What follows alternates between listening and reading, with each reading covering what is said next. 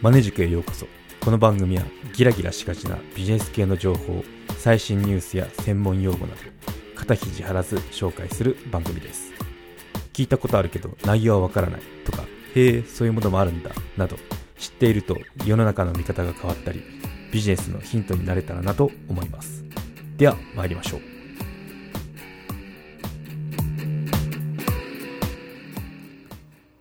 はい今回は SWIFT と経費生産について話をしようと思います。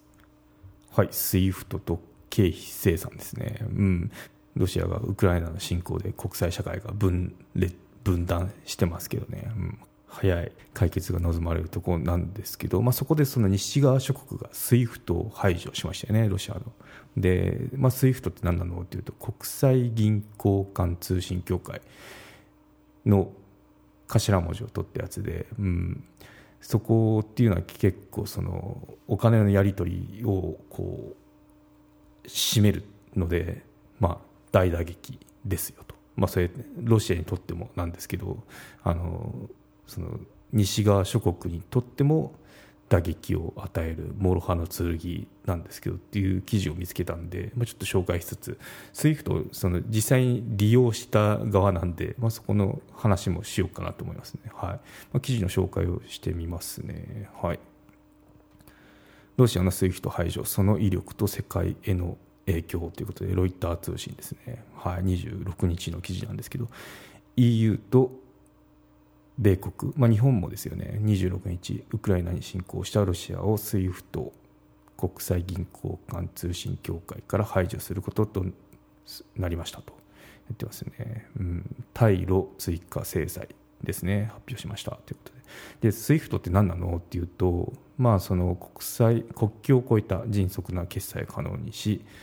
国際貿易を円滑に行うためのシステムということで、はい、このシステムに接続する銀行は SWIFT メッセージを利用して支払いを行いますということですね、うん、で同メッセージは安全とされ大量の取引を迅速に処理できますということで、はい。ですね、まあ、標準的な手段みたいですね。SWIFT は国際貿易における総資金送金の標準的な手段となってます、ね、毎日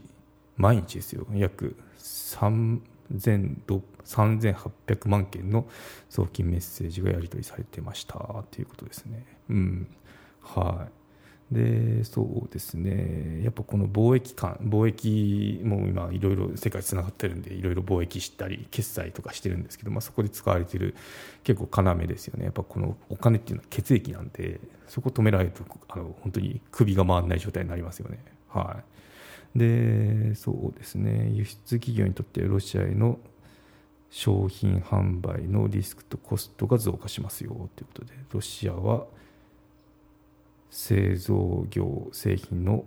大口輸入大口購入国で世界銀行のデータによるとオランダとドイツはロシアにとって2番目と3番目の貿易相手国ですということでこのオランダドイツにとってもその、まあ、制裁は科すけど痛みを伴うその判断でしたよっていうことですね。はいうんまあ、特に天然ガスとかあの最近 SDGs とか脱炭素とか言われてるんでその重要なその購入資源になりますよね。はい、ということで SWIFT、まあ、こういった感じで貿易で使われているものですけど、まあ、ちょっとこの個人間に個人としてはどうなのっていう話をしようかなと思いますね。うんまあ、普段日本で生活していると馴染みがないものだと思うんですけど、まあ、外資もそうなのかな分かんないんですけどうちはやってましたねっていう話なんですけど経費生産で使ってましたね。うん。で最初の頃はちっちゃな会社でで日本に進出したばっかの時は給与も、まあ、アメリカ本社なんですけどアメリカの本社から振り込みされてたんですよ。なんでその時にその口座番号とか言わなきゃいけないんですけどこれがすごい大変で その、まあ、なんだろうどこそこ銀行の SWIFT はこうでアカウント番号はこれですと。口座番号これですと。で名前はこうでとかいう。あと住所までなんか聞かれてましたけどね、まあ、それを伝えてやっとこう振り込み来てたっていうような感じなんですよね。で途中からかな。やっぱそういうお金高いんですよね。何千円もかかるんでその振り込み手数料っていうのが。普通あの今でも高上がってますけど自分のお金その取り出すだけでも日本でも。日本で取り出すだけでも400円くらいかかってますよね。今なんかこう預けるのでもこの前。あのコンビニでお金預けたら210円くらい。220円かな。取られててびっくりしたんですけど。もうそういう時代かみたいな。そう、まあ、それとは桁が1個違うあのレベルでお金かかっちゃうんですよ。手数料が、うん。まあ、海外送金って。でなんでそれって効率的じゃないよねってことでなんか途中から日本にお金をプールしておいてそこからこの振り込み給与はあのされますよっていうことになってたんですけどどうで。あの経費生産っていうのは残ってましたね。ずっと最後まで。私が辞める時までその本国から支払われてましたね、うん、でそこで用いられたのがその SWIFT ですね、うん、で本当に海外送金、まあ、受け取りも送る側も本当大変で。本当今暗号資産、まあ、仮想通貨ですよね。になればいいのにと思うぐらい本当大変でしたね。ビットコインとかイーサリアムになれば。あの瞬時ですし。まあ、あのその分手数料もちょっと乗っかってるんですけどね実際は、うん、まあ本当時間もかかるし手数料もすごいですね、まあ、どのくらいすごいかというと、まあ、その銀行によりけりなんですけど、まあ、本当に冗談で冗談じゃなかったんですけど。5000の経費生産するのに5000円かかるようなイメージですよ、うん、なんでこれ振り込み相手がその手数料負担でってあるじゃないですか。チェックボックスみたいな。あれを絶対間違わないでねっつって。いうのを言ってましたけどね、うん、そう。なんで結構本当にバカなんないですよね。会社としては本当大変だと思いますよ。そんな少額のものを生産するのに同じぐらいの額かかったら。たまったもんじゃないですよね、うん、それがしかも毎月だったら12回あるわけですよね。年間、うん、結構な額だと思いますよ。はい。でまあ感覚としてなんかこっちから日本から海外にあの送金する時って、まあ、そのこれも銀行によりきりだと思うんですけどなんかあの大手メガバンクの一つを使ってるんですけど日本の。でその時は普通にこの国内の誰かにその送金するのと同じような手続きだったんですね。あのスイフ SWIFT 番号も聞かれたかな多分聞かれてる。 SWIFT 番号教えてください。あと相手の口座番号はみたいな。で手数料こんだけかかるからね。みたいなことされて。で金額入力してもう全然普通にあの振り込まれるっていう感じだったんですけどなんか海外から受け取るってなんか結構厳しいんでしょうね。テロの対策とかって、うん、なんかいろいろ聞かれましたよね。住所も聞かれてあと IBAN っていうのがあるんですかね。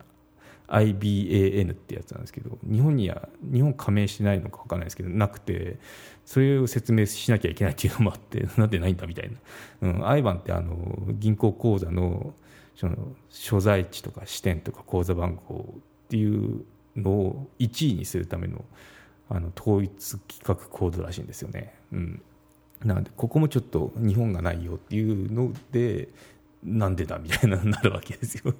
そうそう、うん、なんで結構大変でしたね。でしかもやっぱこうやり取りしてるとまあ人の名前ってその馴染みのない海外の人の名前って間違ったりするじゃないですか。あと住所とか特に。そう。なのでそういうのでもあ間違えましたっつってあの何回もこうお金入ってないよっていうようなやり取りが行われちゃうんですよね、うん、なんで本当に冗談抜きで1から2か月くらいかかってましたね、うん、その初回の口座開くまで。口座っていうかなんだろう。ちゃんと着金するまでっていうのはそのそういったやり取りがあのありましたね。一回こう通じてしまうとあなんだろう。過去の送り先みたいな感じであのスムーズなんですけど初めての相手っていうのは本当にあの大変。もうトラウマになるくらいですね、うん、最近もあったんですけどね、うん、そう。ルクセンブルクからこう入金する予定があったんですけど。それが なかなか伝わらなかったのとなんか全然違うとこ行ってたみたいなのがありましたね、うん、本当そのくらいあのなんでしななんでそんな簡単なことできないんだろうと思うぐらいあの難しかったですね。そう。やっぱ意思疎通って難しいですね、うん、でしかもお金にまつわることなんで結構シビアだしっていうのもあって大変でした、はい、なんでまあこういった、まあ、それを簡単にするこれでもスイ SWIFT があるから簡単になってる方でこれを外されると別な手段でやるしかなくて結構本当に大変だと思いますね。やっぱコストもかかるとかあの記事読んでたら書いてたんで、うん、なので、まあ、そういった仕組みで SWIFT って実はその、まあ、海外とやり取りしてる人にとっては個人でもその馴染みのあることだし結構それを外されるっていうのは痛い制裁ですよっていうとこですね。はい。はい、ということでまとめに入ると、うん。まあ、今、私が思うにそのメールどころかチャットでこう言葉が瞬時に飛び交う時代なのにこのお金の送金っていうのはいまだに結構あの苦労してるよ。お互い受け取る側も送る側も、うん、なんで送金ってめっちゃ大変よでそれを簡単にするのが SWIFT ですよと。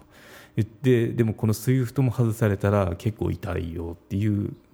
のはあの、まあ、個人間のやり取りしか私ないんですけど思いましたね、うん、なんで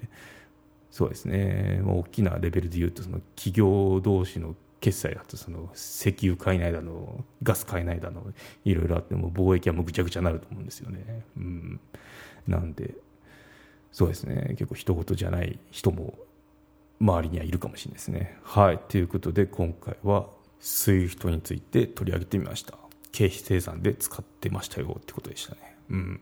はい。よろしければ高評価、コメントいただけたら励みになります。番組の登録がまだの方は登録もどうぞよろしくお願いいたします。ではまた。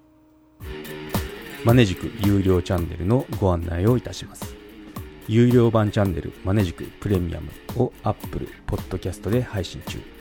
有料会員はエピソードの前編を聞くことができます。また、有料会員のみのエピソードを用意しております。